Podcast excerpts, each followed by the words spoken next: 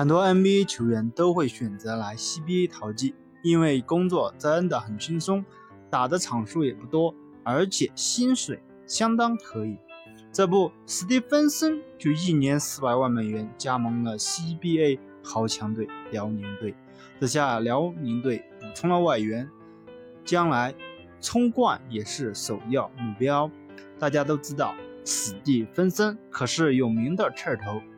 在 NBA，除了大家难以忘怀的对詹姆斯吹气，还有各种搞怪的动作。史蒂史蒂芬森的确是一个很有爆料点的一位球员。你将来想去看他的比赛吗？